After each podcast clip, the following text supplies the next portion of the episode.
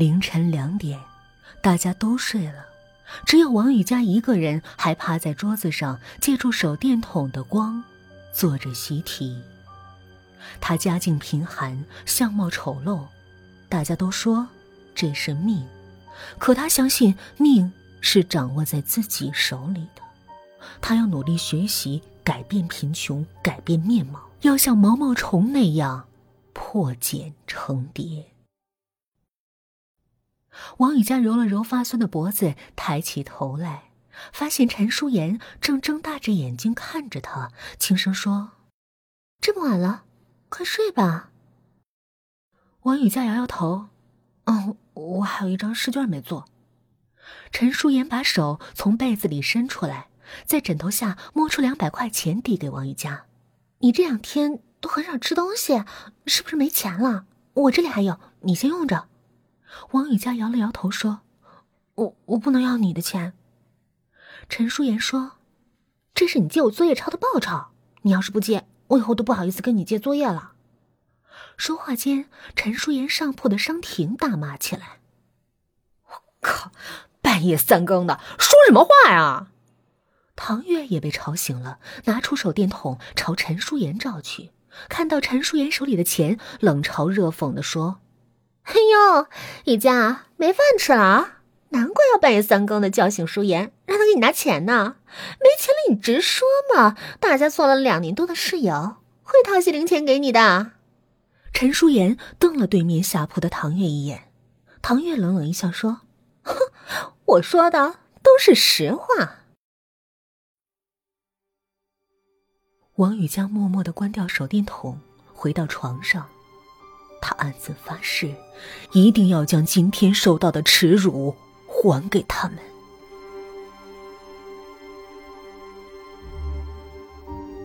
睡下没多久，王雨佳就感觉后背痒痒的，伸手去抓，摸到几个指甲大小的凸起，痒得他无法入睡。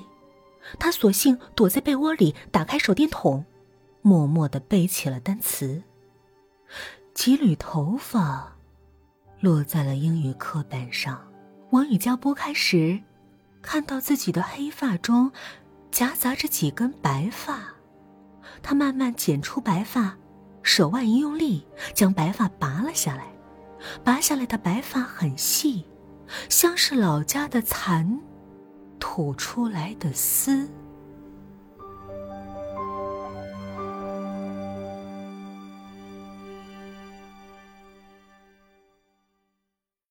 一日清晨，王雨佳在物理课本里发现了两百块钱，回头感激的看了一眼陈淑妍。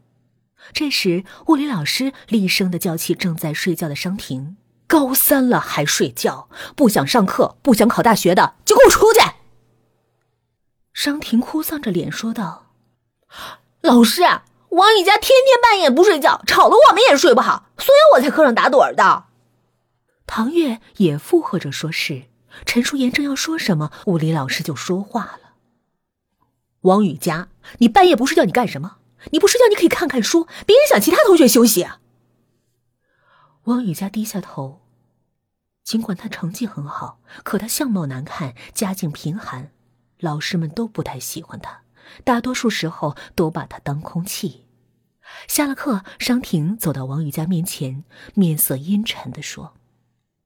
你半夜想干什么就出去，别在寝室里。要是我再因为你被老师骂，我就对你不客气，臭鬼！王雨佳低着头，紧紧的攥着手里的笔。以前，他们四个女孩相处的很愉快，可自从上次商婷作弊被老师抓到，她和唐月就变了，处处针对王雨佳。商婷一直认为是王雨佳害她被抓的，可王雨佳。什么也没做。下了晚自习，王雨佳没有回寝室，而是抱着厚厚的资料和手电筒，偷偷走到花园深处，趴在花台上做起了习题。花园的不远处传来微弱的争吵声，王雨佳关上手电筒，朝着争吵声走去。原来陈淑妍正在和男朋友林晨吵架。林晨将陈淑妍推到地上，厉声说：“我们已经结束了，你不要再缠着我了。”陈淑妍坐在地上，小声哭泣起来。林晨转身离开，却被王雨佳拦住了。向淑妍说对不起。王雨佳低头轻声说。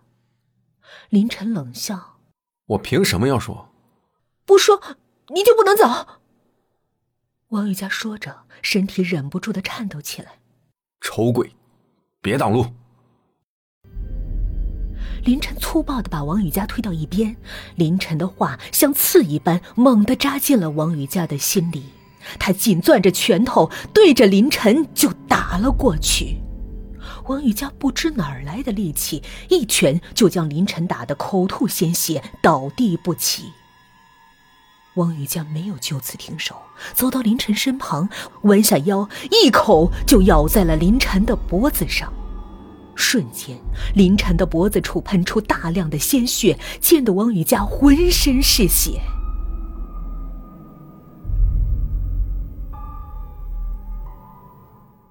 陈淑妍拉开王雨佳，大喊：“雨佳，林晨死了！”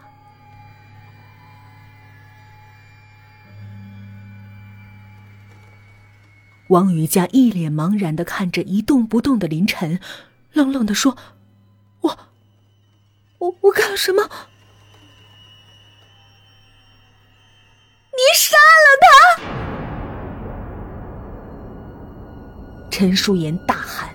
王雨佳抹了把脸上的血，大叫起来：“我杀人了，怎么办？怎么办？”陈淑妍安抚着王雨佳说：“这还没人发现，我们我们把他埋了。”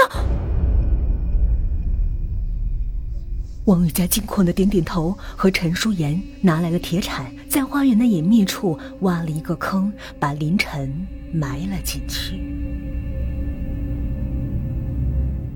一缕头发从王雨佳的头顶落下，他伸手去撩，赫然发现那缕头发全白了。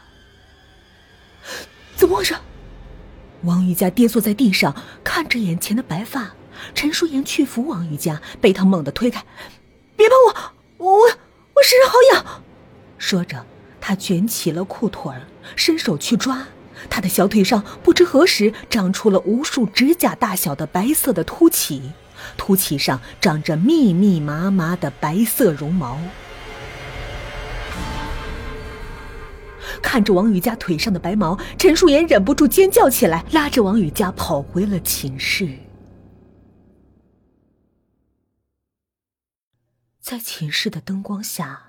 陈淑妍清晰的看见王雨佳的脸上也长出了密密麻麻的白毛，她的头发、眉毛正快速的变白。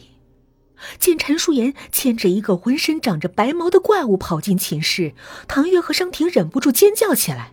陈淑妍猛地给了两个人一记耳光，说：“别叫，他是王雨佳。”商婷和唐月愣住了，心里都慌了起来。商婷暗想：“难道是我给他吃的面包过期了，把他害成这样？”唐月也心想：“难道是我对他下的诅咒起效了？可是我的诅咒是让他见鬼，怎么会让他变成怪物？难道哪个环节出了问题？”想着，二人走到了王雨佳面前，关心的问王雨佳。怎么会变成这样？王雨佳幽怨的看着商婷和唐月说：“都是因为你们，如果不是因为他们不让他在寝室里学习，自己就不会偷偷的跑到花园里去，不会莫名其妙的就杀了人，又不会莫名其妙的变成现在这个样子。”王雨佳脸上的白毛越来越长，越来越多，连着白色的头发将她的头包裹成一个白色的球。无数的白毛从王雨佳的领口、袖口、裤腿里长出来，缠住了她的身体。王雨佳扒开挡住眼睛的白毛，露出一双血红的眼睛，死死地盯着商婷和唐月。一步一步的朝着他们走去。这时，一股手臂粗的白毛从王宇家的袖口飞出，绑住了唐月。商婷大叫一声，朝着门边跑去，却被王宇家裤管里长出的白毛绊倒在地。白毛里传出王宇家诡异的笑声。绑着唐月的白毛迅速地刺进了唐月的眼睛、鼻子、嘴巴、耳朵，然后穿过了他的脖子，从他的背后刺了出来。王宇佳把被白毛刺穿的唐月高高举起，转身对着商亭。